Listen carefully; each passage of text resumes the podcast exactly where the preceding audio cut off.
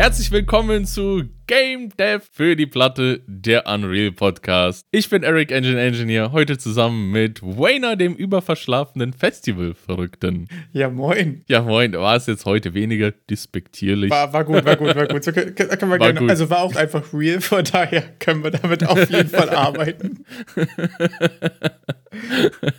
ja, ich habe ich hab mir deine Kritik von letzter Woche zu Herzen genommen. Ach, so schlimm war es ja nun auch nicht. Als hätte ich jetzt gesagt, du, Ja. Erik, wir müssen, wir müssen reden. Das kann nicht so, Wir kann nicht so reden. weitergehen. Ja, es war sehr Aber die dramatisch. Fürze kommen im Post-Process jetzt doch bei dir dazu. Also da, damit musst du rechnen, dass jetzt Folge 8, heute, wir sind bei Folge 8 mittlerweile. Gehen hart auf die 10 zu. Oder? Ja, es ist Folge, Folge 8. acht. Meine Überschrift und meine Notizen ist Folge 8. Von daher würde ich jetzt mal sagen, ich glaube, da sind wir. Wayners Notizen ist Gott.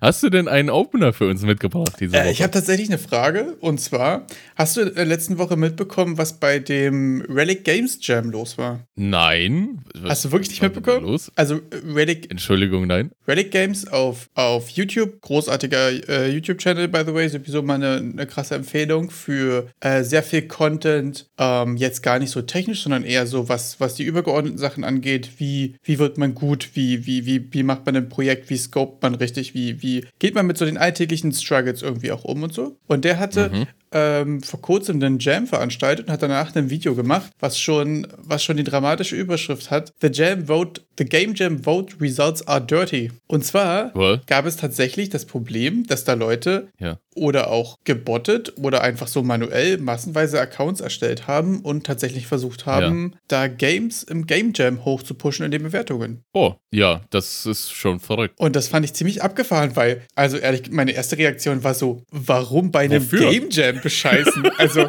sorry, das ist ja wirklich einfach so ein Community-Event und so, ne? Und da wurde auch Gut, aber du kannst dir bestimmt irgendwie in, in den Lebenslauf oder so reinschreiben, Game Jam 5. oder so. Ich glaube, es ist tatsächlich auch einfach ein Kampf für Reichweite, so, ne? Wenn du Game Jam gewinnst, dann gibt es Leute, die folgen dir auf Itch und wenn du das nächste raushaust, dann. Oder ob es einfach nur Bragging Rights sind, von wegen, hey, guck mal hier, ich habe den Lost, Lost Relic Games Jam gewonnen. Das ist irgendwie, übrigens, Lo- Lost Relic Games Ja. hieß der Channel, genau. Ja, fand ich abgefahren. Also wollte ich mal fragen, hast du schon mal irgendwie Erfahrung gemacht, hast du schon mal gehabt, dass du irgendwie in Game Jams gesagt hast, okay, die Kommentare sind ein bisschen komisch oder so? Oder Also, ja, ja, ich, ich, ich weiß, worauf sowas hinausläuft. Ich habe auch beim, beim letzten Ludum Dare ist mir auch aufgefallen, gefallen ein wenig, dass diese ganze Bewertungsgeschichte bei den Game Jams schon sehr schwierig ist. Besonders im Ludum Dare. Da kenne ich einfach die, die Bewertungsregeln. Da ist es so, dass du mindestens 20 Bewertungen brauchst Ah, okay. um überhaupt die Wertung zu erhalten. Das finde ich schon mal gut, dass es eine gewisse Menge sein muss, damit du in diese Liste aufgenommen wirst der Bewertungen. Aber das Problem ist, dass die, ich habe mir die ersten Plätze angeschaut in den jeweiligen Kategorien und die hatten alle nur so ganz knapp über 20 Bewertungen. Dass du,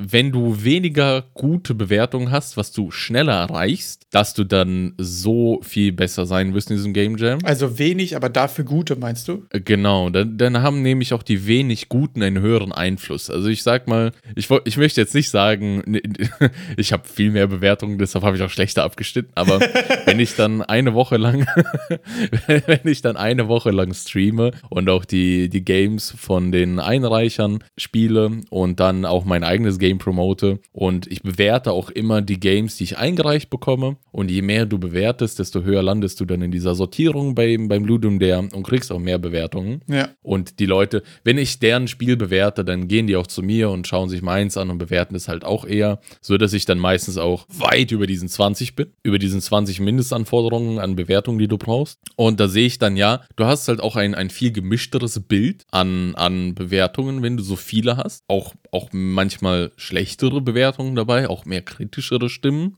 Und dass viele sehr gut platzierte unter den Top 10 gerade so 20 Bewertungen haben. Das ist mir einfach nur beim letzten Ludum Dare aufgefallen, dass da keiner von denen dabei war, der wirklich so über 50 hatte. Das ist wirklich schwierig, ja, weil, also, das ist auch generell das, was auch bei dem Video nochmal angesprochen wurde. Wir packen den Link auch in die Beschreibung, beziehungsweise auf den Discord-Channel, dass du halt einfach, wenn du einen öffentlichen Voting-Mechanismus hast, der immer das Problem hast, dass jeder, jeder voten kann, dann ist es halt auch immer leicht, das irgendwie zu anzugreifen, sag ich jetzt mal ganz blöd. Und es immer schwierig ist. Ich glaube auch wirklich, diese Mindestanzahl an Votes zu haben, ist schon fast notwendig, wenn du Ja. einen größeren Jam hast, weil sonst hast du eine Bewertung, alle sind fünf Sterne und dann ciao. Also da musst du ja irgendwie auch Ja. ein Dings einbringen. Auf der anderen Seite verleitet es natürlich auch, sich 19 Freunde zu suchen und zu sagen, Leute, komm, Genau. pusht hier mal einmal hoch und äh, gebt uns mal fünf Sterne. Und das ist natürlich irgendwie völlig normal, danach zu fragen, zum Beispiel auch so einen Podcast auf Spotify mal fünf Sterne zu geben. Aber auf der anderen Seite muss man natürlich immer gucken, dass man es bei sowas auch nicht übertreibt und dass es dann irgendwie zu biased ist. Also wenn ich jetzt quasi alle Familie und Freunde besteche, da irgendwie fünf, fünf Sterne zu schieben für so gerade für so einen Podcast, wo es ja äh, nicht, nicht für eben nicht für den Podcast, Entschuldigung, sondern für so ein Game. Beim Podcast ist das okay. Beim Podcast das ist das völlig okay. in Ordnung und das muss auch so, genau. Ja. Ganz ehrlich, schämt euch, werde immer noch nicht fünf Sterne. Egal. Ähm, Nein, nicht egal, bei, bei einem Game Jam Game, wo du ja auch das zeitlich begrenzt hast, den Bewertungsmechanismus, gerade da ist natürlich dieses, ich komme mit meinem Balk von Leuten äh, auch einfach super schwierig. Und ich glaube, da gibt es auch nicht so richtig eine gute Lösung für. Und was ich aber sehr interessant daran fand, ist in den YouTube-Kommentaren, war erstmal viel die Diskussion natürlich darüber, okay, warum bescheißt man überhaupt bei dem Game Jam? Und da war aber auch ein Kommentar von Game Makers Toolkit, der gesagt hat, hey, sorry, tut mir voll leid, dass dir das passiert ist. Und, interessanter Fakt, er hatte natürlich beim GMT GMTK Jam, bei dem größten Jam jedes Jahr und überhaupt, äh, auch schon Probleme dieser Art und die haben auch mit Itch schon angefangen, an Mechanismen dagegen zu arbeiten. Die sind nur bisher für Otto-Normal-Leute, äh, die einen Game Jam starten, noch, noch, nicht, noch nicht verfügbar. Das heißt also, da ist Itch auf jeden Fall auch schon dabei, was dagegen zu tun. Weil, also ich meine, gerade wenn du so Bewertungen hast, die in ähnlicher Struktur, Struktur sind, von einem Account, der erst vor 20 Sekunden erstellt, wurden, erstellt wurde, ist natürlich cheesy. Auf der anderen Seite muss man leider auch sagen, wenn ich jetzt das erste Mal von einem Game Jam mitbekomme und ich denke, boah, cool, dann mache ich jetzt mit. Dann erstellt man halt auch manchmal deswegen den Account. Also ich finde das auch wirklich schwierig. Ja, ich finde auch, gegen Bots kann man auch was machen, aber gegen diese Cluster, die sich gegenseitig hochpushen, die dann aber auch wirklich echte Devs sind, die dann auch was gemacht haben, kann man halt schwer was machen. Also das ist ja auch dann nochmal da zu unterscheiden, ob wir jetzt über reines Botting reden oder dieses Family and Friends pushen mich hoch oder wir pushen uns alle gegenseitig hoch. Das ist ja auch ein Problem. Andersrum finde ich auch, natürlich muss man auch bedenken, ich möchte ja auch eine Bewertung für mein Spiel haben und 20 ist auch schon für manche eine steile Kurve. Also andersrum kann man da auch sehen, da kriegen ehrliche Menschen teilweise, also ehrliche Game Devs da vielleicht auch Probleme, 20 Bewertungen voll zu kriegen. Weil so ein, so dieser Game Jam ist ein komplettes Wochenende weg, dann ist bei, bei zumindest bei dem Ludum Dare, ich, ich spreche die ganze Zeit von dem Ludum Dare, ist es dann so, dass du auch viele andere Games spielen und bewerten musst, damit du in, in dieser Rangliste nach oben rutschst und, und, und auffindbarer wirst. Und das ist ja auch wieder ein Zeitinvestment, das man vielleicht nicht hat. Und dann, wenn man dann mit 15 Bewertungen an dieser, an dieser Grenze scheitert, überhaupt mal zu wissen, was den Leuten am meisten an meinem Spiel gefallen hat, würde ich dann auch schade finden. Ja, ich finde auch, also auf der anderen Seite finde ich es eigentlich auch nice, dass es einen dazu auch wirklich direkt antreibt, andere Spiele zu spielen und zu bewerten. Auf, es hat natürlich aber auch immer irgendwie die Gefahr, dass man sich dazu genötigt fühlt, sag ich jetzt mal, um auch Bewertungen zu bekommen, auch irgendwie rumzugehen. Aber auf der anderen Seite ist es ja auch fair. Also man hat ja immer dieses, was ist, wenn es alle so machen würden, Ding, ne? Wenn alle nur ihr Kram hochladen und danach zumachen und warten, ob sie Erster geworden sind, dann hast du halt keine Bewertungen. Außer ein paar übermotivierte Leute, die halt einfach nur gamen wollen und Feedback geben und nichts, nichts abgegeben haben oder so. Aber im Normalfall musst du ja auch ein bisschen ähm, Antrieb dafür geben, andere zu spielen, andere zu bewerten, um einfach die Diskussion auch ein bisschen zu starten, glaube ich. Ich, ich bei, nach jedem Ludum der frage ich mich dann auch, ja, vielleicht haben die Leute auch teilweise einfach keinen Bock, noch mehr Zeit dann zu investieren. Man hat dann sein Game rausgebracht, schiebt es dann Montagabends um 8 äh, hoch, drückt den Upload-Button. Man hat dann vielleicht auch erstmal gar keinen Bock mehr, die nächsten zwei Wochen überhaupt irgendwas damit zu tun zu haben, weil es sind schon teilweise sehr anstrengende drei Tage. Das stimmt. Ich glaube auch wirklich, dass man irgendwie den, den Bewertungszeitraum danach ein bisschen großzügiger gestaltet. Ich glaube, da profitieren auch alle von. Das muss halt irgendwie nah genug sein, dass das Event für alle noch präsent ist, aber auch weit genug in der Zukunft, dass man danach, wenn man auch einfach mal ausgeht, gebrannt ist und mal zwei Tage wie pennt oder gerade keinen Bock auf den Rechner hat und wie danach trotzdem nochmal Zeit hat. Also, mhm. Also ich habe erst zweimal im Game Jam wirklich aktiv teilgenommen und muss auch sagen, dass ich beide Male danach ein, zwei Tage off hatte und dann, dann aber auch sehr viel Spaß hatte, die ganzen Games durch, durchzuspielen. Also es macht ja doch auch, ist natürlich auch immer viel, viel Games dabei, die einfach nicht gut sind, aber das hatten wir ja schon mal das Thema, dass halt sehr geil ist, ziemlich viele Iterationen derselben Idee oder desselben Themas in dem Fall ja auch einfach zu sehen. Mein, mein Konzept bei diesen Game Jams war ja bis jetzt immer Montagabend dann äh, den den, den Upload-Button gedrückt und Dienstagmorgen Rechner angeschmissen, Stream an und äh, Games von anderen Zuschauern zocken, die das dann einreichen. Und da ist mir auch aufgefallen, dass innerhalb von drei bis vier Tagen dieses Interesse komplett abebbt. Also die, die, es gibt so eine, eine gewisse Community, die dann auch wirklich auf Twitch geht und, und sich alle Ludum Dare Streamer, die das, diesen Tag haben, raussuchen und überall ihr Game in den Chat pushen und wollen, dass das im Stream gespielt wird. Und sobald das geschehen ist, machen die wirklich Computer aus und die siehst du nie wieder.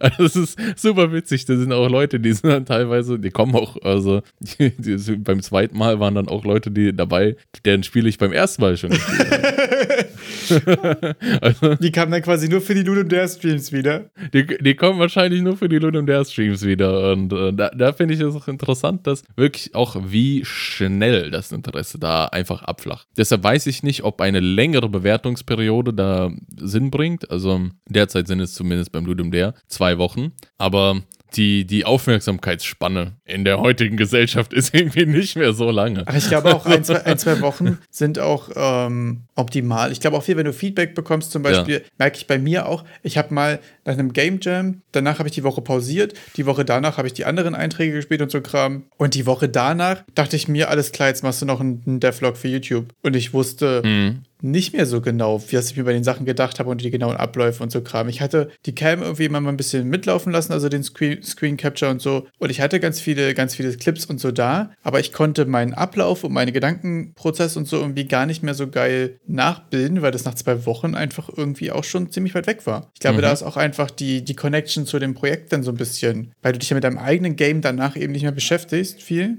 Außer wenn du jetzt halt Feedback liest oder so. Ähm, war bei mir persönlich auch einfach die Connection zu dem Projekt wieder so ein bisschen weg. Dann habe ich mittlerweile auch was anderes angefangen gehabt, wie das halt so ist, wenn man dann übermotiviert das nächste startet, weil man hat jetzt ja mal was abgegeben. Ja, auch mal ein geiles Gefühl. Ja. Deswegen startet man direkt motiviert ins nächste, was dann auf der Platte landet mit 90%iger Wahrscheinlichkeit. Ähm, man startet direkt das nächste MMO. Endlich, ja, jetzt habe ja. ich ein Projekt geschafft. Jetzt wird das MMO ein Erfolg. Ich habe jetzt hier in drei Tagen Pong gemacht, da kann ich wohl in zwei Wochen WoW machen, oder nicht? Easy. Solche Sachen, die, die hauen einen schnell raus. Aber wenn wir jetzt sowieso schon sind bei, bei neu angefangenen Projekten und Sachen, die auf der Platte landen oder nicht. Wie war deine Woche? Was hast du gemacht? Also in meiner Woche ähm, habe ich äh, viel mit nicht Unreal bezogenen Sachen mm, mich viel beschäftigt und ich habe am Dienstag, so wie ich es dann angekündigt habe, auch das Roguelike-Tutorial begonnen. Ah, stimmt. C, also mit mit beide Hände auf den Rücken zugebunden. Mit Schmerzen. mit, mit sehr großen Geburtsschmerzen. Also das zum, zum Hintergrund, es hat jetzt ein Code-Along-Event angefangen zum Roguelike, zum Complete Roguelike Beginner Tutorial, das im Internet verfügbar ist und für Python ausgelegt. Also eine Programmiersprache, die auch vielen Einsteigern empfohlen wird. Und wer noch nie programmiert hat und programmieren will, der, der kann das hier perfekt als sein erstes Projekt verwenden. Wir sind jetzt in der ersten Woche dieses Tutorials, bei dem dann Python auch aufgesetzt wurde und man den ersten Print auf dem Screen bekommen hat. Also einfach, dass man eine Figur sieht, also ein kleines Add-Zeichen. Das ist dann deine Player-Figur. Und das ist auch relativ gut alles beschrieben im Tutorial und ich mache es halt anders. Äh, ich habe mir dann C++, ich habe mir die Bibliothek dazu runtergeladen. Das Interessante ist diese Python-Bibliothek, die dort verwendet wird. Das ist eine speziell für Roguelikes konstruierte Bibliothek. Ah, okay. Die nennt sich libtcod und lib für Library, für das englische Bibliothek und tcod, das steht für The Chronicles of Dorian, weil das eine Bibliothek war, die für dieses ah, Roguelike okay, nice. geschrieben wurde. Ich habe mich die ganze Zeit gefragt, was soll dieses tcod zur Hölle bedeuten? Und dann stand es irgendwo, ah ja, das ist The Chronicles of Dorian, das war das Spiel, für die das geschrieben wurde. Okay. Und die ist original in C geschrieben, was äh, weiß ich nicht, ob es ein Vorteil ist, weil äh, äh, sie ist zumindest auch in C verfügbar. Okay. Und in diesem Python-Tutorial verwenden die ein, ein ein Python-Wrapper drumrum, der dann auch noch Funktionalität ausbaut. Also es ist ein, mein, mein Projekt, äh, wie ich es mir vorstelle, dass ich das Ganze in C++ irgendwie versuche nachzukonstruieren, ist schon mal auf, auf interessanten Pfeilern errichtet. Du hast also die, die darunterliegende Bibliothek, aber nicht dasselbe Interface wie die Leute, die es in Python machen. Das heißt, du hast genau. quasi keine fertigen Häuser, um deine Stadt zu bauen, aber du hast Steine. Genau. Okay. Genau. Teilweise wurde auch mittlerweile Funktionalität in Python pur hinzugefügt, die du in C so nicht hast. Unangenehm für dich. Und ich schaue mir an, was ist das Ergebnis jetzt von dieser Woche in Python und versuche das irgendwie mit Nippel durch die Lasche ziehen auch irgendwie so hinzukriegen. Okay. Und es hat mich verwundert, aber die allererste Schwierigkeit, die ich hatte, war, wie kriege ich diese scheiß Bibliothek überhaupt zum Laufen? Also ich habe ja noch nie wirklich in C++ was gemacht. Ja. Auch, auch in diesem, also in Unreal ist es ja so, dass in Unreal, da habe ich mir dann ein paar Videotutorials angeschaut, wie ich das alles einrichte, damit das alles funktioniert. Damit ich die ganzen Unreal-Sachen benutzen kann. Bei, bei Python ist es so, mittlerweile weiß ich da halt alles, wie das funktioniert, aber bei C, ähm, wie zum Teufel? Ich habe mir diese Bibliothek jetzt runtergeladen, aber was muss ich jetzt machen, damit ich die verwenden kann? Also, dieser wie kriege ich die überhaupt zum Laufen? Also dieses ganz, ganz blöde, ich mache jetzt diesen Editor auf ja. und wie kann ich das eintipseln, damit ich diese Funktion zur Verfügung habe? Das gemischt mit einem Potpourri an sehr outdated Tutorials zu diesem Prozess, wie man das tut, hat dann dazu geführt, dass ich, glaube ich, fünf Stunden lang am Dienstag in meinem Stream einfach nur rumgeflucht habe, weil nichts funktioniert hat. so, dass ich dann irgendwann es doch hinbekommen habe mit einer alten Version. Also ich habe mir, glaube ich, fünf IDEs runtergeladen mit tausenden äh, Compilern dazu, MinGW, also bei C++ ist ja alles ein bisschen komplizierter, da muss man sich dann auch mit Compilern befassen, welche Version hat man da, was für Standard. Das ist auf jeden Fall mal eine Einstiegshürde, ja. Aber ich habe es dann hingekriegt. Aber es hat am Ende also, funktioniert und du bist jetzt quasi up to date mit mit Woche 1 der Roguelike Death Challenge. Genau, ich, ich habe auch ein, ein Ad auf, meins, auf meinem Bildschirm gebracht. Geil. Ja, ich, also die haben dann im Python auch angefangen, ein bisschen eine. das ist da. 10 Widersetzen gewinnen. Genau, genau. Also ich habe dann, ich habe mich wirklich viel damit rumgequält, das zum Laufen zu kriegen. Besonders da die libtcod, ähm, da, da, da die ganzen Tutorials, wie man die installiert oder auch ähm, das Setup dazu macht, sind älter, beziehen sich auf eine ältere Version und der Probecode, der in diesem Tutorial, jetzt kommen wir noch zu diesem Hello World Code im libtcod, dass du sagst, okay, das kopiere ich da rein, drücke Start und das muss jetzt laufen. Ja. Wenn das läuft, dann habe ich alles richtig gemacht, aber der war halt outdated. Und dann habe ich die neue Bibliothek geholt und dieser outdated Code hat nicht mehr funktioniert und dann, ja, ich hatte viel Spaß heute. Ihr hört es schon raus.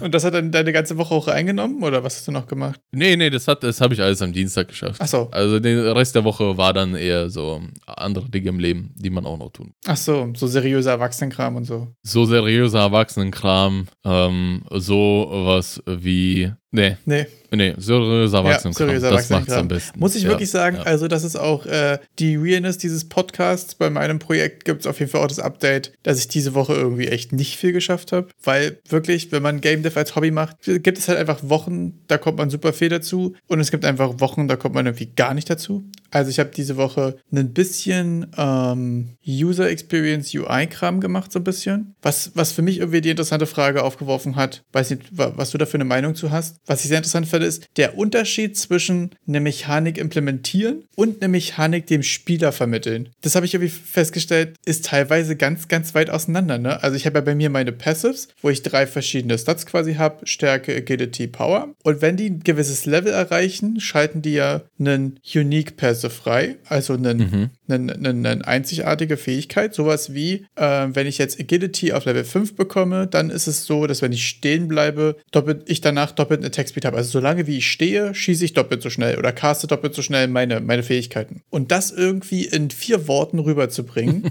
und auch am richtigen Zeitpunkt rüberzubringen und auch klar zu machen, okay, wenn du jetzt Agility 5 holst, dann bekommst du diese Fähigkeit. Das resultiert darin, dass du erstens schneller attackst, wenn du stehen bleibst und zweitens du die anderen beiden Unique Passives, die du auch auf Level 5 bekommen würdest, nicht mehr bekommen kannst. Und das irgendwie in ein kleines UI-Element zu verpacken, finde ich irgendwie super schwierig, dass es irgendwie auch intuitiv ist. Also die Intuition zu bekommen für, für eine Person, da sind wir in diesem ganzen Spektrum adressatengerechte Kommunikation. Denn wenn du das jetzt mir vor die Nase setzt und ich bin ein und ich habe schon 20 Stunden oder so Vampire Survivors gespielt, dann werde ich auch mit gewissen Erwartungen an die Sache rangehen. Und wenn ich das weiß, dass das hier so ein Vampire Survivors-like ist, dass ich dann mir denke, ah, wir brauchen noch irgendwelche Upgrades und klar, ich kann doch nur eins davon auswählen. Also, dass man dann schon gewisse Erfahrungen hat, die man darüber, darauf übertragen kann. Andersrum möchtest du ja aber auch den Neuling abholen. Richtig, und es ist eventuell auch nicht jedem klar, dass wenn ich schreibe Unique Passive, Ja. dass das dazu resultiert, dass ich nur eins davon haben kann. Ey, absolut. Das ist ja irgendwie auch eine, Verbindung, die du sonst jetzt in einem. Also, mein Game wird ungefähr eine Spielzeit von zwei bis fünf Minuten haben. Das ist jetzt ja auch kein WoW, wo du 200 Stunden reinsteckst und dann wissen die Leute, okay, lila ist Epic, Gold ist Legendary. Weiß man halt einfach irgendwann. Sondern auch wirklich in diesem kurzen Zeitraum das irgendwie zu vermitteln, finde ich eine ziemliche Herausforderung, ehrlich gesagt. Und auch zum Beispiel dieses, wenn ich dann stehen bleibe und er schießt doppelt so schnell, dass man dann den Leuten auch irgendwie vermittelt, das ist jetzt, weil du gerade deine Agility-Ding hast. Bei äh, Risk of Rain 2 zum Beispiel gibt es auch ein Item, wo du dich heilst, wenn du stehen bleibst. Und das ist halt einfach so, wenn du lang genug stehen bleibst, kommt jetzt so ein kleiner grüner Kreis um dich rum und da wachsen so kleine Pilze und dann siehst du ein grünes plus 2, plus 4, plus 2, plus 4. Und dann ist total klar, was gerade passiert. Aber also so Feedback. genau, das irgendwie zu vermitteln, finde ich total, total Herausforderung, ehrlich gesagt. Da kommt man jetzt an solche User Experience Grenzen, die, über die man sich wahrscheinlich vorher noch gar nicht Gedanken gemacht hat, wenn man dann nicht so weit kam in diesem ganzen Prozess. Ich finde da auch ganz spannend das Beispiel die ganze Dark Souls-Reihe, weil die ja den ganz anderen Weg gehen. Da wird ja fast gar nichts erklärt. Also da wird der, das Basic Gameplay erklärt, aber alles andere ist so, äh, so viel, wie du halt da rauskriegst für dich. Ja, das stimmt. Und das hat ja auch dazu geführt, dass vielleicht am Anfang vielleicht diese ganze FromSoft-Spiele auch eher als unterbewertete ihr Dasein gefristet haben im Schatten der, der Gaming-Welt, weil es jeder sich so gefragt hat, was ist das für ein komisches Ding? Es ist, sieht nicht gut aus, es, es spielt sich irgendwie komisch und äh, ich sterbe die ganze Zeit, also kein Bock. Und irgendwann hat sich das aber so als Geheimtipp gemausert, als dann die, diese, diese ganze Mechanik ein bisschen mehr durch, durchdrungen wurden. Ja. Da ist natürlich die Frage, bei den ganz, ganz großen AAA-Titeln ist es andersrum so, dass man ja von Erklärungen erschlagen wird. Da ist ja alles minutiös aufgelistet. Ja. Jeder, jeder Tastendruck, jeder Furz, jede Situation wird dir erklärt. Das ist ja das andere Extrem. Ja, ich finde auch, also gerade Tutorials sind auch wirklich ein, ein schwieriges Thema. Also normalerweise, bei mir jetzt in meinem Game müsste man normalerweise ein Tutorial machen. Man müsste dem, dem Spieler quasi erklären, okay, du killst was, du sammelst ein Power-Up ein, du kriegst ein Upgrade, dann kannst du eins, eins von drei aussuchen. Übrigens, du brauchst Stufe 10, um deine aktiven über Level 3 zu bekommen und du brauchst Stufe 15, um die Unique Passives bei Level 5 freischalten zu können. So, das ist aber auch alles das, was ich jetzt in meinem ersten Prototyp eigentlich keine Lust habe zu machen. Weil es geht jetzt darum zu gucken, ob das Konzept aufgeht. Da habe ich jetzt noch gerade keine Zeit, Ja. das Konzept so ausführlich zu erklären. Auf der anderen Seite will ich natürlich auch nicht jedem, dem ich das Game schicke, quasi backseaten und alles erklären müssen, weil das ja auch wieder die Experience sehr verfälscht. Das ist, das wirft für mich gerade die, die schwierige Frage auf, wie viel Tutorial und wie viel Zugänglichkeit, Accessibility und so, muss man in den Prototypen reinbekommen, um rauszufinden, ob er tatsächlich funktioniert, ob er Bock macht. Ich glaube, für einen Prototypen relativ wenig, da dieser Prototyp auch, wenn, wenn wir jetzt den Verwendungszweck betrachten, nicht für die breite Audienz gedacht ist, sondern eher für, für ein kleines, äh, handverlesenes Team, um, um eben die, die äh, Nützlichkeit oder die, den Spielspaß von so einer Game-Mechanik zu, zu testen. Also ich glaube, weniger Tutorial, besonders wenn du ja eh ganz pragmatisch jetzt nicht so viel Zeit dafür hast, dann, dann zur Not auch einfach nur ein, ein, ein Infodump. Du machst das Ding auf und kriegst erstmal das einfach in die Fresse Ja. mit so einem äh, im Ladebildschirm. Ich weiß noch, wie das damals war, zu alten Zeiten, als es noch Demos auf den schönen CDs gab. ich habe die geliebt. Diese blauen PlayStation 2 CDs. Ich habe da so viele Demos gespielt. Ich habe, glaube ich, diese Need for Speed Underground Demo habe ich mindestens 100 Mal gespielt. Und da war das dann auch so, im Ladebildschirm gab es einfach, haben die diese 10 Sekunden genutzt und mir einfach nur die Tastenbelegung gezeigt. Ja. Und es hat dann auch gereicht, dass man da irgendwie damit klarkam. Das muss ich aber auch sagen, also ist jetzt auch gerade so ein bisschen mein Struggle, beziehungsweise jetzt in dem Gespräch, ehrlich gesagt, gerade meine Erkenntnis, beziehungsweise mein erster Hot Take. Ich glaube an dem Übergang von Prototype zu Demo. Wenn ich sage, es ist nicht mehr irgendwas Kleines, was ich gebastelt habe, womit ich Family und Friends auf die Nerven gehe, sondern es ist, ist was, was ich irgendwo öffentlich quasi hinstelle, auf Itch oder auf Steam oder irgendwas. Ich glaube dann, wenn jemand das quasi entdecken kann und da selbst drauf kommen, ich glaube, dann muss es soweit selbsterklärend sein, dass es in sich funktioniert, ohne dass ich im Zweifelsfall sage, übrigens Unique Passive bedeutet. Mhm. Das ist wahrscheinlich die Mischung, oder? Es ist ja auch relativ wenig Erkläraufwand bei dir, glaube ich, oder? Ja. Wenn du WASD als, als, als Steuerung verwendest, Maus zum, zum Kameraschwenken. Du hast ja keine, wirklich keine, keine Schusstaste, das läuft ja alles automatisch. Dann ist es ja nur dieser eine Skill und, die, und dieser Skill-Tree, der Erklärungsbedarf hat. Ja. Und ich glaube, das kannst du auch gut hinkriegen. Weil der Rest würde ich mal einfach annehmen, sollte im, im Gamer von heute schon drin sein. Dass er einfach mit WASD äh, steuert und dass er mit der Maus rumschaut. Ich muss tatsächlich auch sagen, dass ich mich jetzt für mein aktuelles Projekt darauf ausruhe, dass die Iteration einfach relativ kurz ist. Also wenn man eben bloß ein, zwei Minuten die Runde geht, kann man auch mal Agility mhm. Level 5 skillen und einfach mal ausprobieren, was, ob das cool ist. Und dann ja. guckt man eben, also dann auch so ein bisschen mich darauf verlassen, dass man das Games Episode zwei, drei Mal spielt, weil man halt relativ schnell stirbt und es relativ kurzlebig ist. Mhm. Und dass man die dann eventuell auch einfach rausfindet. Also das ist das Ding, was ich jetzt ehrlich gesagt rausfinden will. Ich bin jetzt gerade dabei, diese, diese Tooltips und so weiter zu, zu, zu generieren mhm. für, die, für die Upgrades. Und dann möchte ich eigentlich in der nächsten Woche gerade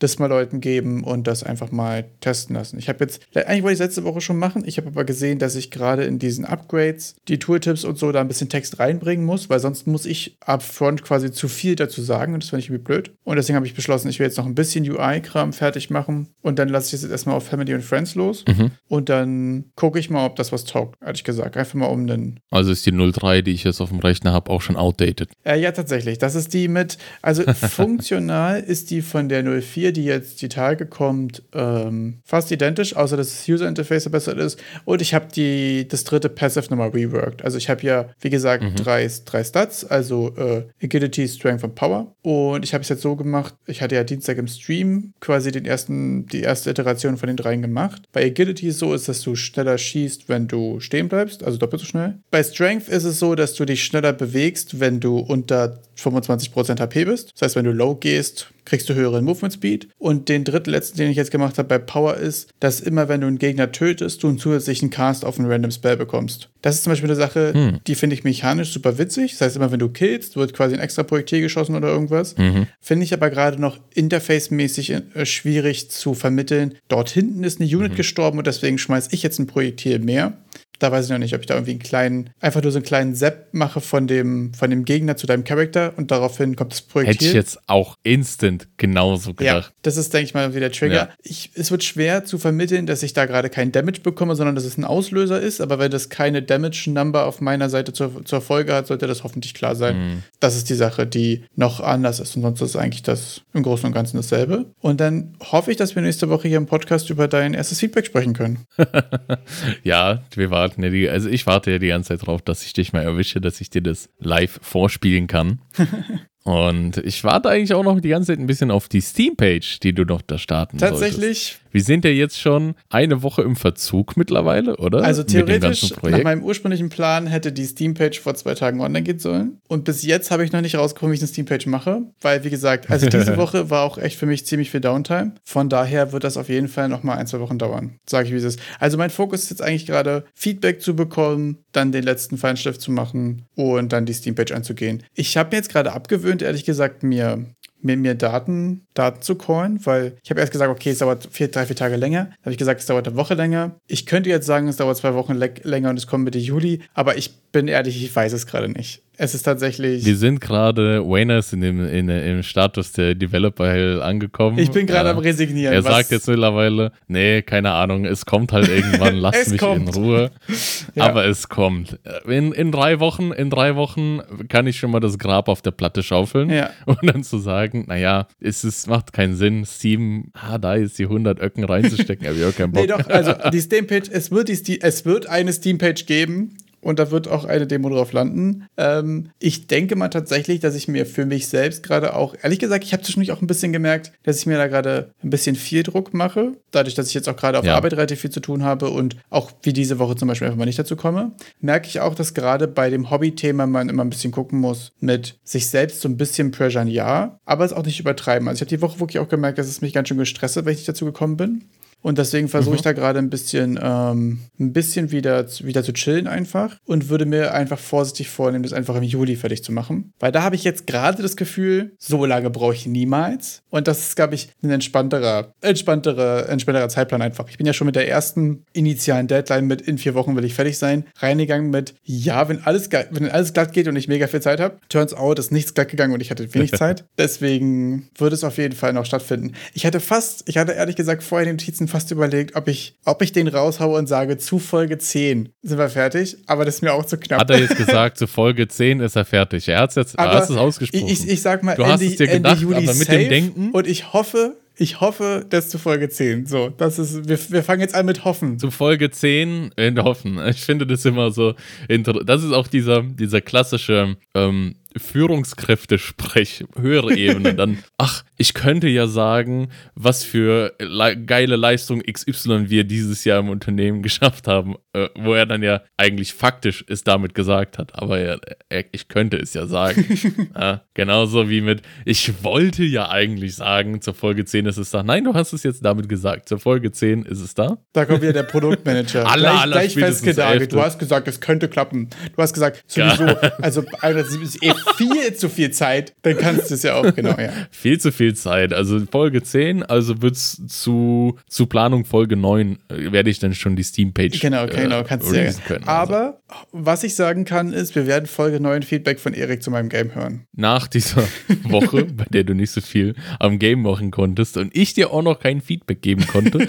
und weil ich, weil wir keine Zeit hatten, das zu machen, hatte ich aber ganz viel Zeit bei der Woche der Animationen in, in Epic da mitzuschauen, immer ein wenig. Epic. Und ich habe mir letzte Woche gesagt, da soll ja demnächst mal der Animation Field Guide kommen. Und ich habe ihn, ich, ich bin davon ausgegangen, dass wenn man sich bei dieser Week of Animation mit seiner E-Mail-Adresse einträgt, dass der dann von alleine kommt. Aber nein, man muss nochmal proaktiv auf Epic gehen und sich das Ding runtersaugen.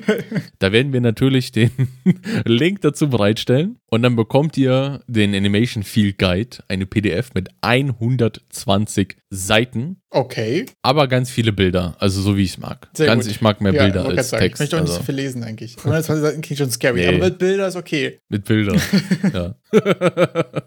Und ja, also im Endeffekt ist aber dieser ganze Field Guide auch nur ja, 120 Seiten. Wie geil ist denn Unreal für Echtzeitanimation? also Epic hat sich da viel, viel Mühe gegeben und diesen, diesen Field Guide insgesamt in so drei Kapitel aufzuteilen. Im ersten Kapitel wird erzählt, wie man, wie man prähistorisch diese Animationen, wie diese prähistorischen Workflows sind, wo man dann nicht Echtzeit verwendet. Ja, diesen, die traditionelleren Abläufe werden da ein bisschen beleuchtet. Und in Kapitel 2 geht es dann darum, wie geil Realtime-Animation ist. Ah, ja. Und im Kapitel 3 geht es dann darum, wie geil Unreal einfach diese Realtime-Animation ah, okay. macht. Sehr gut. Ja. Und, und das Ganze wird dann jeweils garniert mit so Interviews mit Personen aus der Industrie oder eben einfach mit Unternehmen aus der Industrie, wie die das verwenden in ihren Games. Okay, interessant, ja. Ja. Also auch sehr praktisch angedingt eigentlich. Jetzt nicht, nicht, äh, nicht ultra theoretisch. Ja, naja, weniger, weniger praktisch ist es mehr so werbungstechnisch angelegt. Ach so, also, meinst du mehr Marketing? Da wird viel, es ist, es ist, ich habe es mir so ein bisschen durchgeblättert. Entschuldigt mir, falls ich da diese inhaltlich die Tiefe nicht wahrnehmen konnte. Aber es kommt mir eher so vor wie, ja, ähm, Epic hat Plattform äh, Unreal nochmal zu, anzub, anzubiedern der ganzen Industrie und die ganzen Industrie-Interviews, äh, die haben dann nochmal die Chance, ihre Produkte jeweils anzubiedern. Ah, okay. Ihre Games oder Filme, whatever die damit auch gemacht haben. Weil dann wird es ja dann auch drüber geschrieben, wie sie es in ihrem Film verwendet haben. Wenn okay. du es nochmal sehen willst, schau dir doch diesen Film an. Und Ist also eher für ein breiteres Spektrum und mehr für den Consumer wahrscheinlich dann oder für, für potenzielle Marketing-Sachen einfach und weniger als für Entwicklersicht? Ähm, ich glaube doch, es ist eher so für, für doch ein bisschen die, den Aspiranten der 3D-Creator-Welt so, okay. gedacht. So. Und ja, da habe ich ja letztes Mal noch ein bisschen, bisschen gestruggelt mit, mit diesem linearen Content. Was ist linearer Content? Da habe ich mir gedacht, schaue ich mir für heute auch nochmal die, die, die Definition im EBIC FAQ an. Ah, okay. Was die da im, in den License-Regeln dazu sagen. Denn diesen linearen Content dürft ihr komplett kostenlos mit der Unreal Engine machen. Das, das fand ich nochmal verrückt. Also, dass wenn ihr ein, ein Hollywood-Blockbuster in Unreal macht, so wie ich verstanden habe, dürftet ihr das mit der Standardlizenz komplett so, ja, das kostenlos, ist, ohne irgendwelche Fees an Unreal abzudrücken, an Epic. das habe ich auch gesehen, äh, in, als es geändert wurde, ne, mit den, ähm, mit den Royalties und so weiter, weil man in dem Fall ja nur ein Produkt nutzt, was aus der Unreal Engine rausgekommen ist und nicht die Engine selbst, wie bei einem Game zum Beispiel. Und deswegen fällt das Ja. nicht unter dieses nicht gemacht mit oder nicht konsumiert in der Engine quasi. Das ist, glaube ich, die Unterscheidung, die da gemacht wurde bei den Royalties und so weiter. Das ist auf jeden Fall ziemlich strong, ja. Also ich könnte jetzt einen, einen, einen Film machen und der könnte mehrere Bajillions einspielen Ja. und ich müsste keinen Pfennig an Epic abdrücken. Ich glaube, das ist aber auch nur so lange, bis die Unreal Engine auch wirklich Fuß gefasst hat in dieser ganzen Szene, mit dieser Echtzeit. In, und dann werden die auch abkassieren. Also, die sind ja auch kein. nee, also derzeit ist es ja noch so, dass es äh, stiefmütterlich teilweise eingesetzt wird in, in echten Filmen, aber da, da sehe ich ganz, ganz strong in der, in der Zukunft, wenn dann so viele unterwegs sind und viele den Animation Field Guide gelesen haben und dann endlich gemerkt haben, wie toll Unreal ist dafür, dann werden die auch das Ganze abkassieren. Und da war dann dieser lineare Content definiert als Filme, TV-Shows, Werbung, Videos und Bilder. Alles, was nicht auf Nutzereingabe reagiert und eine Abfolge von Frames ist. Ah, okay. Also so war das dann in etwa nur ganz konkret auf diesen linearen Content bezogen. Dann äh, aufgeschrieben in den Lizenzbedingungen. Jo, das heißt, die, die Week der Animation ist voll am Laufen. Und um das Ganze nochmal zu toppen und diese jungen, aspirierenden Young Professional Animatoren nochmal richtig feucht werden zu lassen, hat Epic ein ein vierwöchiges Animationsbootcamp ins Leben gerufen. Vom 25.07. bis zum 18.08., also jetzt von Ende Juli bis irgendwie Mitte August. Leider, leider richtet sich das konkret an eher Lernwillige, die schon einen Job in der Industrie haben. Ah, okay. Also so ein, ein armer Student, der halt irgendwas macht wie ich, der darf sich da nicht bewerben denn da müsst ihr euch wirklich bewerben und werdet dann in einer renommierten, Unreal Epic zertifizierten Schule aufgenommen und das Ganze ist kostenlos für euch, wenn ihr da reinkommt. Und das hat so ein richtig hartes Programm mit morgens um neun zusammen frühstücken, um zehn sich Videos gemeinsam anschauen und so ein Zeug. Also, wen es interessiert, ja. das nennt sich Summer of Unreal Bootcamp 2022. Link in, in Discord in der Beschreibung. Ihr könnt euch ja mal durchlesen. Dadurch, dass es für mich jetzt weniger interessant war, dass ich da gar nicht reinkomme, habe ich es dann auch so einfach stehen lassen. Hast du da schon mal sowas mitgekriegt an Bootcamps? Du bist ja schon länger in diesem Epic Game drin. Äh, nee, tatsächlich gar nicht. Also es gab mal so ein paar, ähm, mal so eine Coding-Challenge oder so, wo es hieß, du kannst ähm, jetzt da die nächsten zwei Wochen irgendwie drei Kurse im Unreal Learning machen und dann konntest du da irgendwie eine, eine Trinkflasche oder so einen geilen Stuhl mit dem Unreal-Logo drauf gewinnen. Muss ich aber ehrlich sagen, habe ich auch nie zu Ende gemacht, von daher kann ich es nicht sagen. also ich hatte aber so einen halben ist auch auf Kurs der Platte angefangen. gelandet, ja. Ja, tatsächlich war das aber auch zu einem Zeitpunkt, wo ich halt erst seit zwei, drei Monaten irgendwie überhaupt was gemacht habe mit Unreal. Und dann habe ich da halt so einen ultra tiefgreifenden Level-Design und Post-Processing und weiß ich nicht was Dings gemacht. Und ich war so, ja, ich werde Gameplay programmieren. Das, so wichtig ist mir dann die, die Trinkflasche oder der, die Tasse dann nur auch nicht, dass ich mich jetzt hier durchquäle.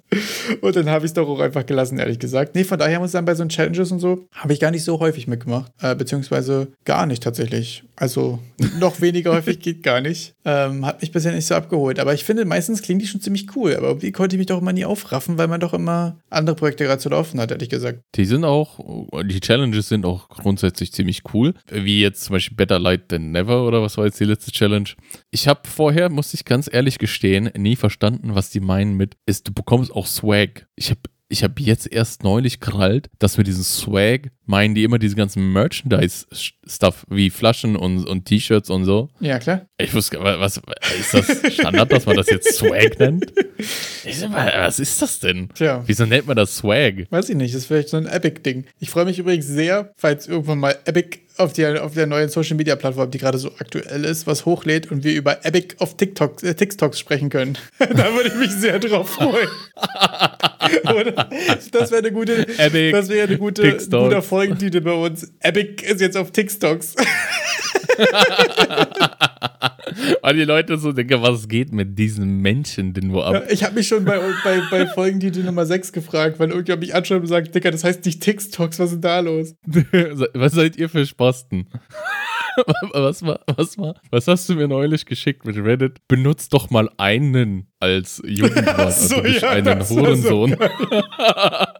ich hab direkt diesen Teddy. Du bist einen Hurensohn, bist du. Das macht, wenn man das Meme sieht, viel mehr Sinn. Wir packen den Link bei die Beschreibung. Das ist wichtig. Ja, das es wurde ist so. auch Zeit, also irgendwann musste auch ein Reddit-IEL-Meme mal auch in unserer Beschreibung landen. Das ist schon auch lange überfällig.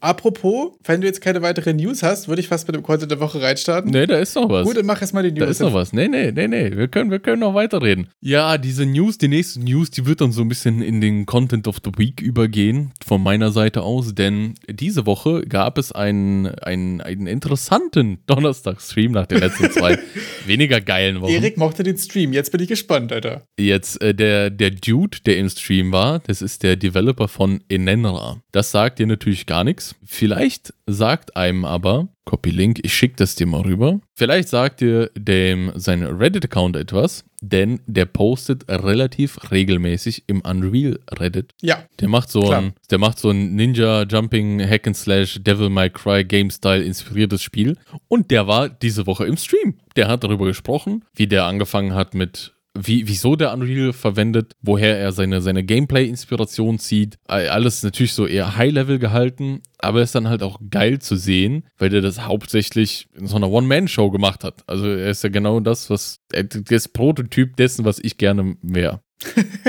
Und er, er spricht dann halt auch sehr, sehr viel auch drumherum, wie er äh, Ressourcen bekommen hat, wie er mit Feedback umgegangen ist, wie er das Ganze auf Reddit dann immer wieder im Forum gepostet hat und dann auch, auch ganz viel Hilfe bekommen hat. Und äh, was ich dann auch super interessant fand, ist, dass sein privater Twitter-Account eine riesen Ressource an Informationen ist. Denn er hatte Okay. auch so ein, so ein Google-Dokument verlinkt, das er von einem anderen Dude bekommen hat, der, der einem dann so den Start in die ganze Game Dev-Welt erleichtern soll mit, mit Tutorials zu allem möglichen Kram und sonst ist, ist er auch relativ aktiv auf Twitter und hat dann auch ganz neulich, ganz, ganz frisch auch Sachen über den Sequencer gepostet, die ich mir noch mal ansehen werde. Ah, okay. Ja, weil ich bin ja gerade so in dieser Sequencer-Phase. Und ja, das ist dann auch mein, mein Content der Woche, ist auch sein Twitter-Account. Da kriegst du auch direkt mal einen, Ja, also einen ich kleinen Link bin gerade auf seinem. Reddit-Account unterwegs und man muss halt sagen, das ist ja einfach, also sein Game ist ja eine, eine, eine, eine Social-Media-Post-Maschine, glaube ich einfach, weil, also es ist ja tatsächlich so ähm,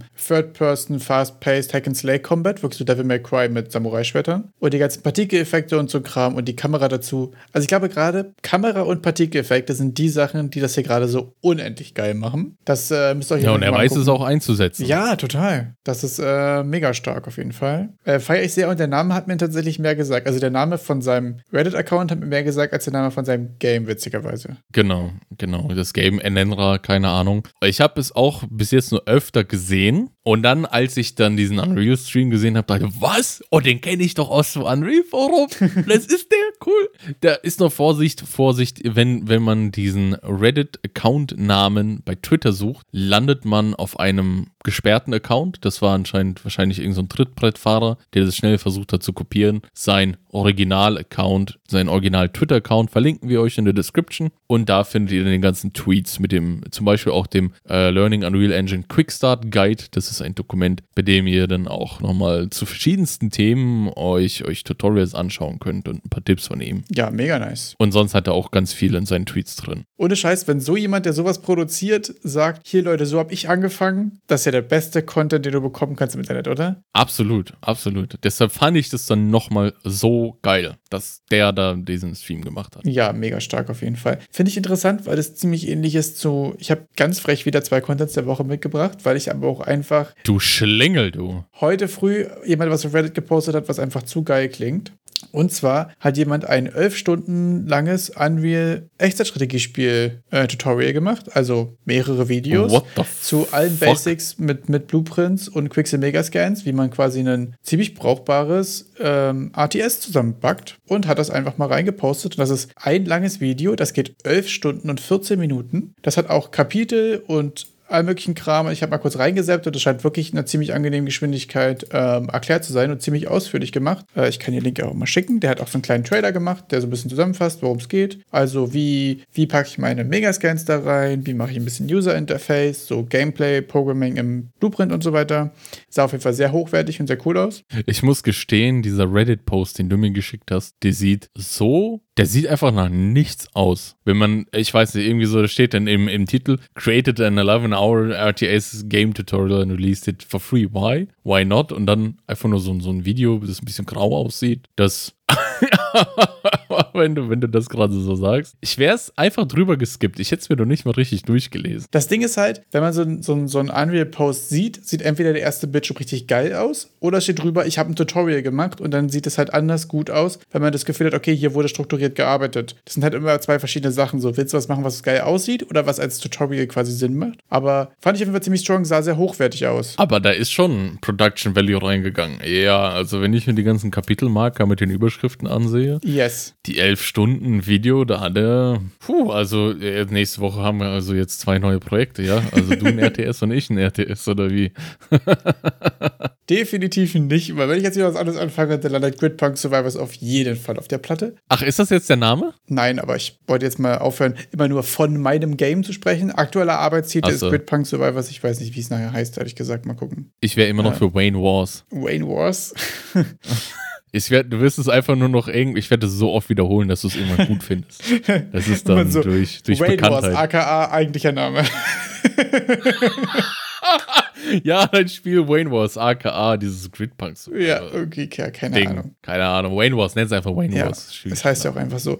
Und mein zweiter Content ist einfach allgemein ein neuer Unter, den ich gefunden habe.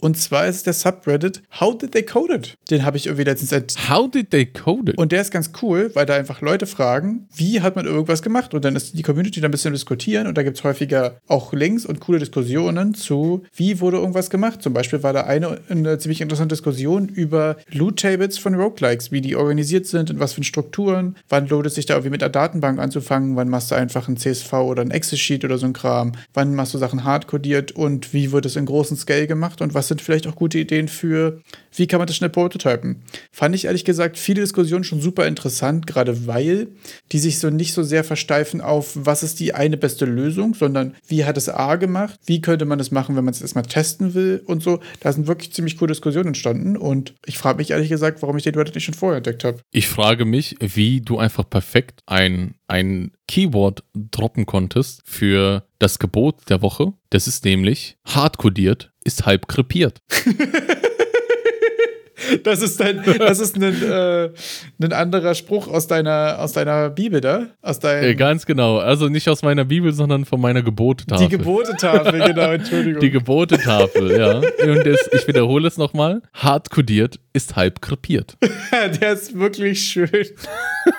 Deshalb würde ich nie etwas hart kodieren, einfach nur weil du das Keyword gedroppt ja. hast. Ich hatte es komplett vergessen. Aber du hast, du hast es auch noch perfekt gesagt, hart kodiert. Und dann ist es einfach halb krepiert, wenn du schon so anfängst. Ja, mega stark. Loot Tables, super interessant. Habe ich mir auch schon mal Gedanken drüber gemacht, wie man sowas angehen könnte. Ja, den Begriff Loot Tables gesucht. Also ich wusste nicht, dass dieser existiert und du hast ihn mir jetzt gegeben. Manchmal fehlt einem ja auch einfach nur ein Begriff für das, was man sucht. Ja, total. Man denkt sich so, ja, random drop how to. Ja, mh, mm, nicht geil, aber Loot Table, sehr schön. Und hast du da auch schon, schon eine Frage reingestellt? Äh, bis jetzt noch nicht, ehrlich gesagt. Ich hatte bisher bloß den, den Content als nur als Zuschauer quasi enjoyed. Ich hatte jetzt noch nichts weiter reingepostet, weil ich jetzt aktuell aber auch in meinem Kram so tief drin bin, dass ich jetzt gerade nicht dabei bin, irgendwie neue Mechaniken zu, zu erforschen, ehrlich gesagt. Aber gerade mit, mit mhm. Blick auf meine aktuelle ist ja doch irgendwie auch Roguelike, äh, finde ich gerade so randomized Item Pools und Drop-Wahrscheinlichkeiten und dann auch, wie man äh, Items randomized und so einfach auch ja ein potenziell super interessantes Thema. Für dich ja wahrscheinlich auch sowieso mit zukünftigen ja. Äh, Roguelike-Start, bei dir sogar ganz traditionell.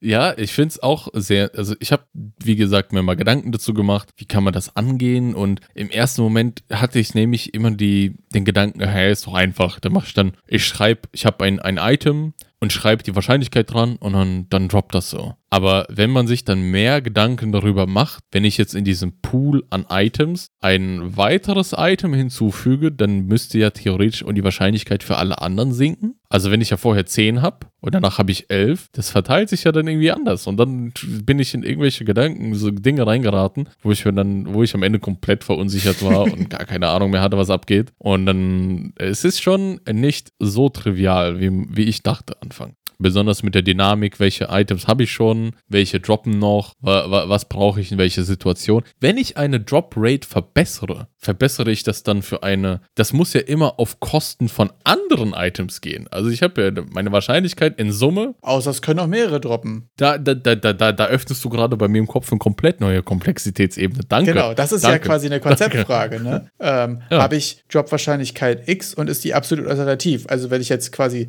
20-prozentige Drop-Chance habe, einfach immer quasi, dann kann ja auch einfach alle Items droppen. Wenn ich jetzt fünf Items habe und die können ja. sich jeweils 20% droppen. Es kann natürlich aber auch sein, dass immer nur eins droppen kann und ich habe sechs, die alle einen 20er ja. Drop-Rating haben, sag ich jetzt mal. Und dann hast du ja aber eine Chance von einem Sechstel für alle. Weil du ja dann einfach sagst, okay, ich habe sechs und die haben alle die gleiche Wahrscheinlichkeit, also hat jeder quasi eine ein Sechstel Wahrscheinlichkeit. Und wenn du dann die verschiedenen Gewichte reinpackst, dann hast du ja quasi eine Summe von Rating X, was quasi 100% sind. Und würdest du dann ja die Prozente wieder aufteilen, je nachdem, wie hoch das Rating der einzelnen Items ist. Ey, das wird verdammt kompliziert. Ihr hört es schon raus. Also.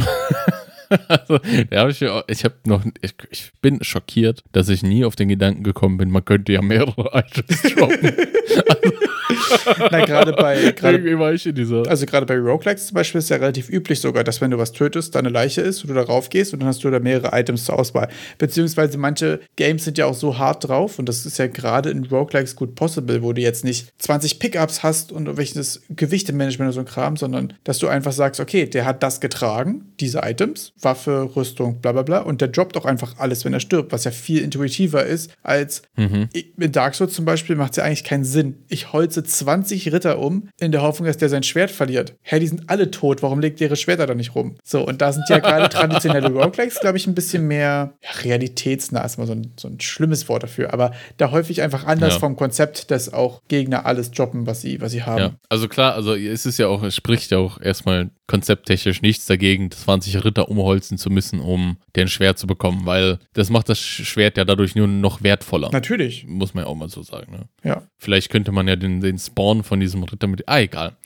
Jedenfalls. Da kann man ja tausende Sachen machen. Ja. Und finde ich sehr interessant. Ich finde das sehr interessant, how did they code it, weil manchmal sehe ich auch Dinge und frage mich nur, wie, wie, wie. Also ich möchte jetzt kein, kein absolutes, riesiges Elden Ring Tutorial How to Make Elden Ring komplett, sondern ich frage mich nur, wie genau wurde jetzt der Dungeon da gemacht oder sowas. Jetzt ganz schlechtes Beispiel, weil es jetzt nicht so. Äh, manchmal finde ich ganz einfache Sachen, wo man sich auch fragt, wie, wie, wie, ja. wie wurde das gemacht. So, bei mir sind zum Beispiel Health Bars ein großes Thema. Ich denke, eine Health mhm. Bar mhm. in Third Person, die kannst du ja an den Gegner attachen. Dann ist aber das Ding, mhm. wenn die eine feste Größe hat, dann ist der ja ganz mhm. weit weg und du kannst es quasi nicht erkennen. Und wenn er neben dir steht, nimmt es eventuell einen mhm. halben Screen ein oder irgendwas. Und wenn du es aber einfach auf deinem, auf deinem User-Interface renderst, dann hast du halt einfach ja eine feste Größe, egal wo der Gegner ist. Und das heißt, dann müsstest du ja abhängig von der Entfernung des Gegners zum Beispiel auf dem Interface scalen. Und das sind irgendwie so Sachen, wie macht man das und wie macht man das gut zum Beispiel? Das, was du gerade erwähnst, die Lösung dieses Problems nennt sich 3D Widget. Okay. Und du kannst einstellen, dass diese Größe des 3D-Widgets in den Details von diesem 3D-Widget kannst du auf Screen Space beschränken. So, dass die, dass egal wie weit das Ding weg ist, dein Gegner, dass die Health Bar von dem Gegner nur eine gewisse Größe des Screens einnimmt, relativ. Ah, okay. Und dann musst du da nicht in deiner UI, in deinen UI-Widgets rumpopeln, da musst du nicht irgendwie irgendwas super kompliziertes machen, damit die äh, Gegner-Widget, dass dieses Ding gescaled wird, sondern einfach 3D-Widget. Das, das bietet genau diese Funktionalität. Ich habe mich schon mal damit auseinandergesetzt und 3D-Widget ist es. Okay, sehr gut. Das ist so eine Sache, also, die hatte ich mich. Für alle, die sich fragen. ja, die hatte ich mich tatsächlich schon mal gefragt, aber ich war mit dem Projekt, wo, worum es da ging, ehrlich gesagt nicht so weit gekommen, dass ich tatsächlich mich mit der Frage auseinandersetzen musste. Aber das ist mir schon so eine da, Sache, die noch Da kommen wir wieder zu dem Punkt. Äh, so, du hast es mir erklärt und ich kann dir ein, ein Wort nennen, du suchst es und hast direkt perfekte Lösung. Ja. Aber wenn du jetzt anfängst zu googeln, how to scale right äh, in, inside of UI, dann, dann sitzt du da wahrscheinlich Ja. trotzdem 30 Minuten dran, bis du dann vielleicht aufs 3D-Widget stößt oder du jemand andere, eine genauso verlorene Seele wie dich findest, die sich das dann aber irgendwie gebaut hat. Das ist ja das Schlimmste. Na klar. Wenn du jemanden irgendeine Lösung antriffst, wo jemand irgendwie um eine Engine-Funktion drumherum gebaut hat. Und dann denkst du, oh, ja, es würde funktionieren, aber das andere ist halt leichter und, und besser. Und es ist ja auch gerade so, wenn man irgendwie schöne Lösungen für Sachen gefunden hat, dann fühlt man, also geht mir etwas häufig so, dann hat man auch das Gefühl, irgendwie so richtig geil Progress zu machen. Also bei mir ist zum Beispiel auch so, dass ich ja ein bisschen mit, mit Design Patterns und so angefangen hatte, mich auch zu beschäftigen, ähm, gerade so im C++-Kontext und die sich aber auch einfach häufig sehr gut auf Blueprints irgendwie anwenden lassen, einfach von, von Konzeptebene. Ich habe ja zum Beispiel für das Spawn der Gegner eine Factory gemacht. Also ich habe einfach einen Actor, der unsichtbar ist und einfach in der, in der Map gammelt und der dafür da ist, alle Arten von Gegner zu spawnen. Und dadurch ist es so schön, weil du den, ich, also da wirklich, das sind so, so geile Momente bei dem Projekt. Wenn du erst so diese Factory baust und du nimmst dieses ganze, wann spawn ich welche Gegner in welchen Patterns und so, irgendwie nimmst es quasi raus aus dem, wo du eigentlich gerade bist und machst es in diese extra Einheit. Und da dachte ich mir, okay, was ist eigentlich, wenn ich einen großen Gegner mache, der, wenn er stirbt, drei kleine spawnt? So ein ganz klassisches Slime-Gegner ja sonst eigentlich, ne? Und dann hast du diese Factory einfach da und die ist schon dafür da. Du kannst sagen, okay, wenn der stirbt, such dir einfach die Factory, die ist eh da und spawn die darüber. Und das ist dann so unfassbar komfortabel, wenn man solche Sachen auch wieder verwenden kann. Wo könnte man denn noch solche Factories verwenden? Nein, eine Factory ist allgemein, also eine sehr gute Überleitung zur, zum Design Pattern Factory. Hatte ich jetzt gar nicht, gar nichts vorbereitet, aber können wir gerne drüber sprechen.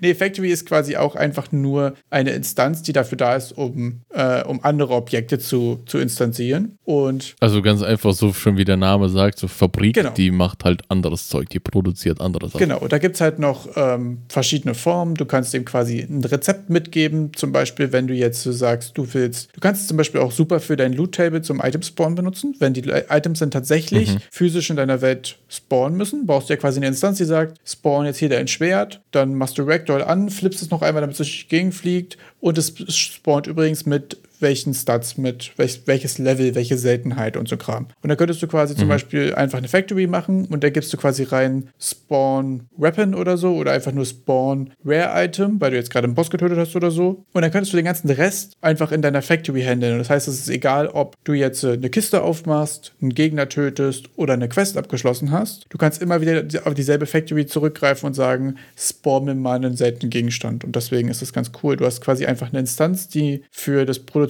von anderen Gegenständen, Gegnern, Items und so Kram zuständig ist. Ja, nice. Das ist eigentlich so der, der, der grobe Wrap-up. Also da gibt es auch noch verschiedene Formen von. Da könnt ihr euch gerne mal reinlesen. Das würde jetzt sonst, glaube ich, aber über so ein bisschen den Rahmen sprengen. Design Patterns und Design Thinking, The Clean Coder. Nehmt euch irgendwas, was Wayne an Buchempfehlungen hier immer raushaut. Da sind die richtig interessanten Knowledge Drops, wenn man sich so fragt, ja gut, jetzt habe ich das Einführungstutorial in Python durch. Hä? Jetzt will bin ich ich richtig jetzt, bin ich reingehen. jetzt der Superhacker oder was geht ab? Und dann merkt man erst, damit hat man erst angefangen. Jetzt muss man überhaupt mal lernen zu denken. und da helfen dann die ganzen Buchtitel. Wie, wie, wie gut objektorientierte Programmierung in Python stattfindet. Python ist, glaube ich, von der Basis nicht so objektorientiert, oder? Oh, oh, oh, da, da, da, da spricht die Wayne'ische Ahnungslosigkeit. Oh, okay. In Python ist alles ein Objekt. Okay. Ich habe echt. Ja, also Python ist von Grund auf darauf ausgelegt, objektorientiert Okay, verwendet gut. zu werden. Habe ich selbst bisher echt kaum benutzt, deswegen, ähm, ich habe das mal in ein paar, paar bestehenden Skripten quasi irgendwie äh, drin Mhm. rumgeschmiert und sonst echt noch keine Berührungspunkte gehabt. Deswegen, aber dann ist natürlich gerade der Klassiker Design Patterns von 1993 äh, immer gut. Ja, also der ist zeitlos. Das stimmt allerdings. Da sind dann solche, solche Sachen, die ja vielleicht in der, in der Computer Science, in der Informatiker-Community bekannter sind, aber sonst eher unbekannt. Bei unbekannteren Sachen ist mir auch die Woche habe ich einen ganz tollen Reddit-Post gefunden. Da ging es dann auch drum um unbekanntere Game Dev Tools. Also es gibt ja zu allem mittlerweile Pornos, ja. Also zu. aber es gibt auch zu allem ein Tool. Also es, wenn man irgendein ganz spezifisches Problem hat. Was war das für eine Ich konnte nicht anders. Ich konnte nicht anders. es war einfach, es gibt zu allem und dann kam mir direkt die Rule 34. Ja. So, oh fuck. Okay. Und ich konnte nicht anders, als es einfach, Ja, es war ist einfach okay für so. Wenn du es dir vorstellen kannst, dann gibt es ein Porno. So, das wollen wir auch noch gesagt haben. Aber ich wollte eigentlich darauf hinaus, dass es zu allem auch irgendwelche Tools gibt. Die muss man halt nur kennen. Also ich habe mich auch schon öfter erwischt. Ich hatte irgendwie so ein ganz spezielles Problem. Nicht beim Porno gucken erwischt, sondern ich habe ein Problem. Ja. Und er wollte dann eine ganz spezielle Lösung dazu haben. Und dann sucht man dann doch länger und findet dann sogar auch noch eine Library oder sowas, die genau dein Problem löst. Und da habe ich einen Reddit-Post dazu entdeckt in Air Game Dev, bei dem dann auch danach gefragt wurde, hey, was sind denn so die unbekannten Tools, die ihr aber für spezifische Probleme habt. Und da dachte ich, könnte ja vielleicht eine oder andere mal helfen, wenn man da reinschaut und sagt, ey, ich habe hier Asset Forge. Was ist das denn? Easy 3D Mesh Generation. Und what? So, so ein ganz einfaches Tool habe ich schon immer in meinem Leben gesucht und hier ist es aufgeführt. Das vielleicht eher ein bisschen unbekannt ist, aber sehr mächtig ist, wenn man es braucht. Sind auf jeden Fall auch ein paar coole Sachen dabei, die ich schon kannte, beziehungsweise auch ein paar coole Sachen dabei, die ich noch nicht kannte, die aber ganz nice klingen, ehrlich gesagt. Also gerade zum Beispiel hier dieser äh, Ping and Pong hatte hier eine, eine ausführliche Liste auch noch gepostet. Da sind ein paar offensichtliche Sachen Ja. dabei und ein paar nicht so offensichtliche Sachen. Der 13. Da, den er nach unten My Favorite of All gepostet hat, zum Beispiel, gefällt mir auch ziemlich gut. Äh, sonst Ja, der ist mag richtig ich, gut. Äh, Magica Voxel zum Beispiel ist auch eine Sache, die ich ganz am Anfang kurz geused habe. Die fand ich auch ziemlich cool und ziemlich intuitiv. Da kannst du quasi so auf, auf Voxel-Ebene einfach dir Sprites erstellen. Also du kannst dir quasi 3D-Models machen und jeden Pixel im dreidimensionalen einzeln placen. Das sind ja dann Voxel. Ähm, Gerade solche Sachen sind, glaube ich, auch viele Sachen für den Einstieg einfach ziemlich cool. Wenn ihr euch dann fragt, wie aus Magica Voxel das Ganze nach Android rüber bekommt, da habe ich ein kleines Tutorial zu. Ah, Zufälligerweise. Link in den Comments. Link in den Comments. Ja, sonst sind da halt eben auch andere Sachen dabei. Der, der, der Thread ist auch relativ frisch, also ist der noch am Wachsen. Ich hoffe, dass da noch ein paar richtig coole Diamanten drin landen. Stimmt, 21 Stunden Go, ja. Da kommt auf jeden Fall noch was. Außerdem, Ich fand den einfach sehr interessant und wollte den sharen. Vielleicht könnt ihr auch dazu beitragen. Vielleicht habt ihr ja was geschrieben. auf jeden Fall, sagt uns auch Bescheid, wenn ihr irgendwie coole, cool, coole Tools entdeckt habt, die wir mal auschecken sollten. Mal ein kleiner Call, Call to Action. Und in dem Sinne, ehrlich gesagt, auch mal ein, äh, ein fettes Dankeschön für die ersten 100 Loads. Die ersten 100 Runterlads sind voll hier. wir sind tatsächlich bei 102. Jetzt, wo, wo kann ich meine Millionen abholen? Ja? 102, was ist denn passiert? Hat sich das seit gestern noch jemand angehört? ja, tatsächlich. Verrückt. Vielleicht ist es ja auch nur irgendwie eine Person, die, die uns mag und dann halt 100 Mal runtergeladen hat. Hoffentlich haben wir da nicht den Family and Friends Ding zu krass abused und das kommt nur daher. wir auch. ja. Das ist ja auch. da kommen wir ja auch zu was ganz an, zu noch einem Thema, das mir jetzt so spontan aus der Hirnrinde gefallen ist. Denn es war jetzt auch ein ganz, ganz, ganz interessanter Post, der auch auf Reddit Game Dev war, dass die Leute aufhören sollen, sich irgendwie auf Wishlists zu konzentrieren auf Steam, weil Wishlists sind nicht automatisch Verkäufe. Und da kommen wir dann zu solchen Themenbereichen, Themenbereichen, bei denen äh, es so eine Formulierung gibt, hier eine, eine Metrik, wenn man anfängt, eine, anhand einer Metrik zu optimieren, dann verliert die Metrik ihre Aussagekraft. Also wenn ich jetzt Ah, anfange, okay. möglichst viele Wishlists zu bekommen auf Steam, dann fange ich an, Dinge zu tun, die vielleicht nicht das Beste für das Game sind, sondern die das Beste für die Wishlist sind, aber ich will ja ein geiles Game machen. Ah, okay. Das, Oder einfach ein geiles Game. Das ist ja auch interessant, ja. Ein, ein, ein Game, das viel Profit abwirft, muss ja vielleicht auch gar kein geiles Game sein. ach so, du meinst, okay, was ist quasi der Fokus? Will ich, will ich ein gutes Game machen? Will ich viele Wishes generieren oder will ich viel Geld machen? Das sind natürlich andere Ansätze, da hast du recht. Genau, deshalb, dass äh, viele Wishlists zu generieren, bedeutet nicht gleichzeitig auch viel Geld zu generieren. Ein, ein Game, das geil ist, viel Spaß generiert, ist nicht unbedingt ein Game, das auch viel Geld generiert. Also hier ist der Post, den habe ich jetzt mal gerade geliefert. Aber dann kommen wir in diese ganzen Metrik-Geschichten, die dann ja, den finde ich auch, ist ein interessanter Punkt, mal sich Gedanken zu machen. Äh, ist es denn das Sinnvollste, immer nur den nächsten Job anzunehmen für mehr Geld im Leben? Will man denn glücklich sein im Leben? Will man vielleicht einfach viel Zeit haben im Leben? Das sind alles große Fragen. Die wir nicht beantworten können in diesem Podcast. nee, es sind auch viele Sachen, die jeder für sich selbst entscheiden muss. Aber ich finde es jetzt gerade interessant, dass du doch so eine interessante Diskussion aus diesem Post genommen hast, weil ich habe den Post gesehen und dachte mir, okay, das ist wieder der wöchentliche, Leute, hört auf zu weinen, dass eure Wishlists nicht ordentlich äh, umgesetzt wurden, Post, weil also es ist ja viel ja. auf Reddit Game Dev, dass jemand sagt, ich habe jetzt 20.000 Wishlists und acht Leute haben mein Game gekauft und das sind immer interessante Geschichten, aber die sind auch manchmal halt sehr, sehr negativ, sehr, sehr, sehr unreflektiert, ehrlich gesagt. Also ich habe jetzt keinen konkreten im Kopf, sondern generell habe ich das Gefühl, dass die Leute da ähm, rangehen mit, ich habe doch hier alles richtig gemacht, ich habe jetzt hier 20.000 Wishlists gemacht und da kommt man eben genau zu der Frage, die du auch gerade gestellt hast, wie habe ich diese Wishlists generiert? Habe ich hier Clickbait, Clickbait die Sachen gemacht und dann nachher nicht delivered und deswegen haben dieses Game quasi auch nicht gekauft? Oder woran, woran liegt das? Oder habe ich auch vielleicht, manchmal sind es ja auch andere Sachen. Es kann ja auch gut sein, dass du mal ein Video hattest, was viral gegangen ist und danach hast du trotzdem aber eine Core-Mechanik oder den, den, den, den generellen Fokus deines Games auch einfach geswitcht. Und dann hast du natürlich, kannst du 50.000 Wishlists haben. Wenn ich aus meinem Third-Person-Shooter dann aber einen Top-Down-Roguelike mache, dann. Diese Methode nennt sich äh, Switch, Bait and Switch, glaube ich, nennt sich das, oder? Ja. so ein bisschen, ja. Ich glaube, da muss man wirklich auch aufpassen. Also, das ist ja zum Beispiel auch ein großes Problem, was Paragon hatte, dass die in ihrer offenen Beta-Entwicklung zweimal so wesentlich das Pacing von dem Gameplay geändert haben, dass sie immer die Hälfte der Community verprellt haben. Und nachher hattest du einfach drei, drei verschiedene Camps in deiner eigenen Community. Und ich glaube, so kann es gerade bei, ist es bei Wishlists auch immer schwierig. Zwischen was haben die Leute gewishlistet, wofür und was ist nachher tatsächlich geworden. Vielleicht hast du auch den Umfang nicht gepackt. Vielleicht hast du auch einfach andere Sachen gemacht. Vielleicht waren aber auch einfach die ersten zehn Bewertungen so beschissen, dass alle anderen abge, abgeschreckt waren. Das ist wirklich kein, äh, kein leichtes Thema und da kann ich dem Titel von diesem Post auch wirklich nur zustimmen mit Wishlists are not fucking guaranteed skill, äh, sales. ja.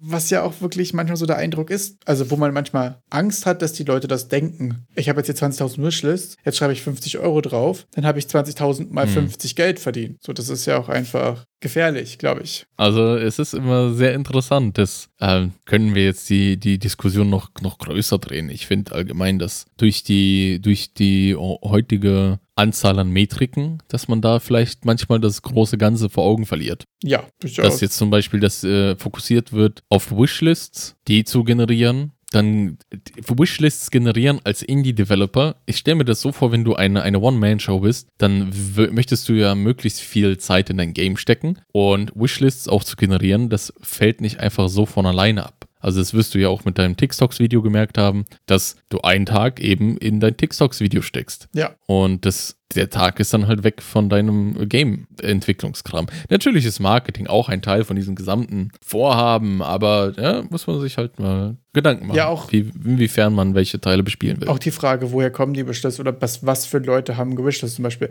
Also bei mir ist zum Beispiel aber auch einfach Selbstschutz. Ich würde Wishlists niemals ernst nehmen, weil auf meiner Steam-Wishlist sind 104 Spiele. ja, Und davon ja. habe ich so ungefähr, ich sage jetzt mal so 30 bis 40 vor, tatsächlich zu spielen spielen. Das sind wirklich Sachen, die, die würde ich echt gerne noch, noch game. Und die, die reifen bei mir manchmal auch zwei, drei Jahre noch auf der, auf der Wishlist-Bank. Und wenn sie mal im Angebot sind oder so, kriegt man ja auch ein Notify. Aber die anderen mhm. 70 bis 80 Games, die verfolge ich quasi einfach aus Interesse. Hab jetzt aber eigentlich nicht vor, die wirklich zu spielen, weil das nicht mein Genre ist oder weil ich mir sage, das ist eh, kostet eh zu viel Zeit oder so. Also es sind auch viele, viele kleine Indie-Games, wo ich gerade interessiert bin, wie sie es so entwickelt. Und ich hätte gern diesen Notify, wenn ich tatsächlich rauskomme oder so. Aber es ist jetzt nicht so, dass ich jetzt hier groß zum Beispiel in Simulation Games drin bin oder so. Trotzdem gibt es da einige Leute, denen ich einfach folge und wo ich einfach gerne die Updates auch sehen möchte. Obwohl ich ganz blöd gesagt nicht vorhabe, das Game zu spielen. Und trotzdem habe ich es auf der Wishlist. Und ich glaube, da muss man sich so einfach vor Augen führen. Wenn man im, im Game Dev Reddit postet und dann 20 Wishlists bekommt, sind es alles selbst Entwickler, die ja auch notorisch wenig Zeit zum Spielen haben. Ich finde auch, es ist allgemein sehr fragwürdig, ähm, zu versuchen, im Game Dev Reddit Werbung für sein Spiel zu machen. Ja. Weil der Game Dev Reddit jetzt nicht gerade deine Zielgruppe ist. Nur weil es der Game Dev Reddit dir erlaubt, heißt es nicht, dass du es tun solltest. Denn dann hast du dann lauter Leute wie, wie dich und mich, die sagen, naja, cool, ich verfolge es jetzt. Vielleicht auch so ein bisschen Community Support. Ja, aber klar. ich werde es mir halt nie im Leben kaufen. Also so, pff, ist nicht mein Game, kein Bock aufs Genre. Ist nicht meins. Ja, das kann passieren. Ich glaube, das muss man mal so ein bisschen im Blick haben. Und was wir noch im Blick haben, ist, glaube ich, auch die Zeit heute. Oh, die Zeit. Ganz schön schnell fortgeschritten heute. genau, tatsächlich. Wir haben uns für die, für die 100 Loads bedankt. Ich würde gerne nochmal auf die 5 Sterne zurückkommen. Ihr wisst, was zu tun ist. Und dann würde ich mich auch schon bedanken und die letzten Worte wie immer dir überlassen. Fünf Sterne, das ist meine Wunschmusik. Bitte macht alles, was Wayner macht, auf eure Wishlist. Und ich wünsche euch eine gute Woche. Viel Spaß. Tschüssi. Ciao.